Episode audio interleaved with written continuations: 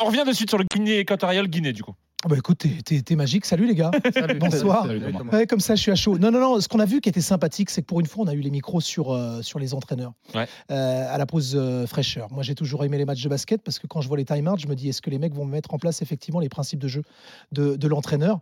Du côté de Kaba Diawa- Diawara, c'était clairement identifié depuis le début. C'est ce qu'on a vu contre le Cameroun. C'est une dimension physique, exploiter les contres.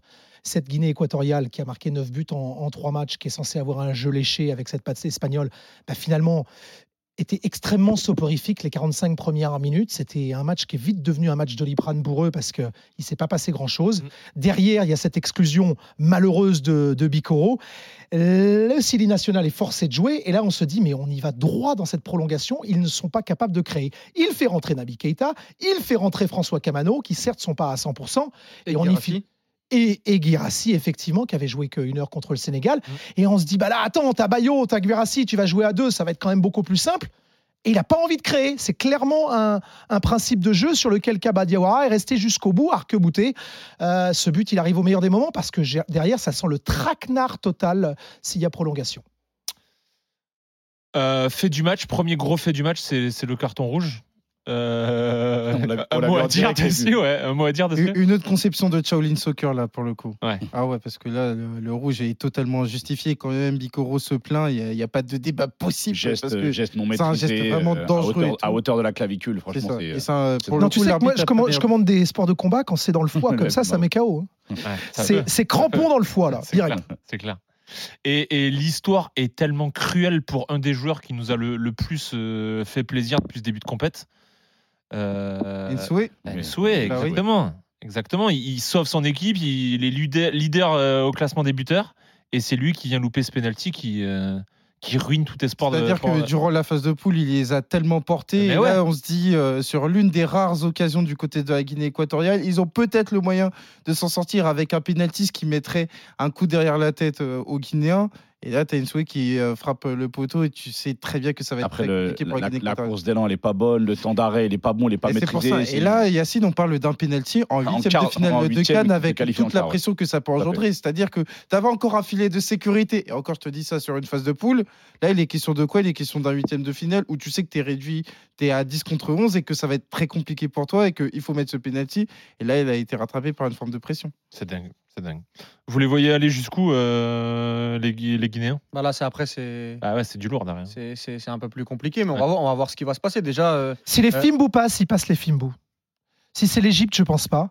Si c'est la République démocratique du Congo, je me dis qu'il va se passer la même chose que contre le Cameroun et la même chose que contre Attention, cette. Thomas, Attention, Thomas. Eh, je sais, mais, Le Congolais à ta droite. hein. mais ah oui, mais d'accord les gars, mais euh, tu sais, moi je suis fan de Nantes et, euh, et- et- et- et je mange mon pain noir depuis 15 ans. hein, et je dis attention à tout le monde. hein, je dis j'aime pas le foot, j'aime Ouais, Nantes. eh, remarque, il se passe il, pas grand-chose pour tous le les Congo, week-ends. il a dit vainqueur de l'Égyptien. hein. Enfin, ouais, ouais. les équipes, euh, les, les- les- les équipes qui ont tenté de jouer euh, et, et qui n'étaient pas suffisamment supérieures dans, dans le jeu, avec Mm. un jeu suffisamment léché, ce plan de, de- de la Guinée, de Kabadiawara, est, est suffisant pour les étouffer à chaque fois.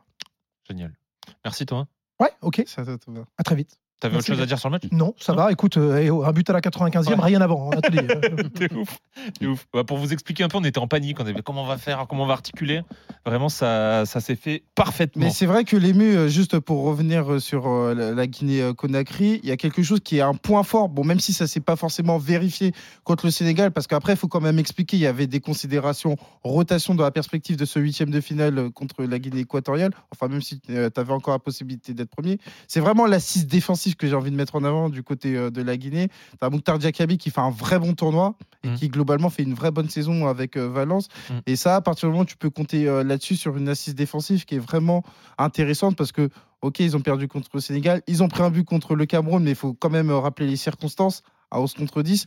Donc euh, c'est vraiment de nature à te rassurer sur une Ouais. phase éliminatoire où l'accent sur l'aspect défensif sera très primordial pour espérer avoir un destin lointain en ce qui concerne Et la puis, et- et puis ça, va, ça va aussi agir en, en choc psychologique, c'est-à-dire que passer ce cap-là des, des huitièmes de finale, euh, rencontrer la RDC ou, euh, ou l'Égypte, ça peut être euh, galvanisant pour cette équipe. Moi, j'ai trouvé quand même que euh, on est passé par plusieurs euh, moments, plusieurs chapitres dans ce, dans ce match-là pour les, pour les Guinéens.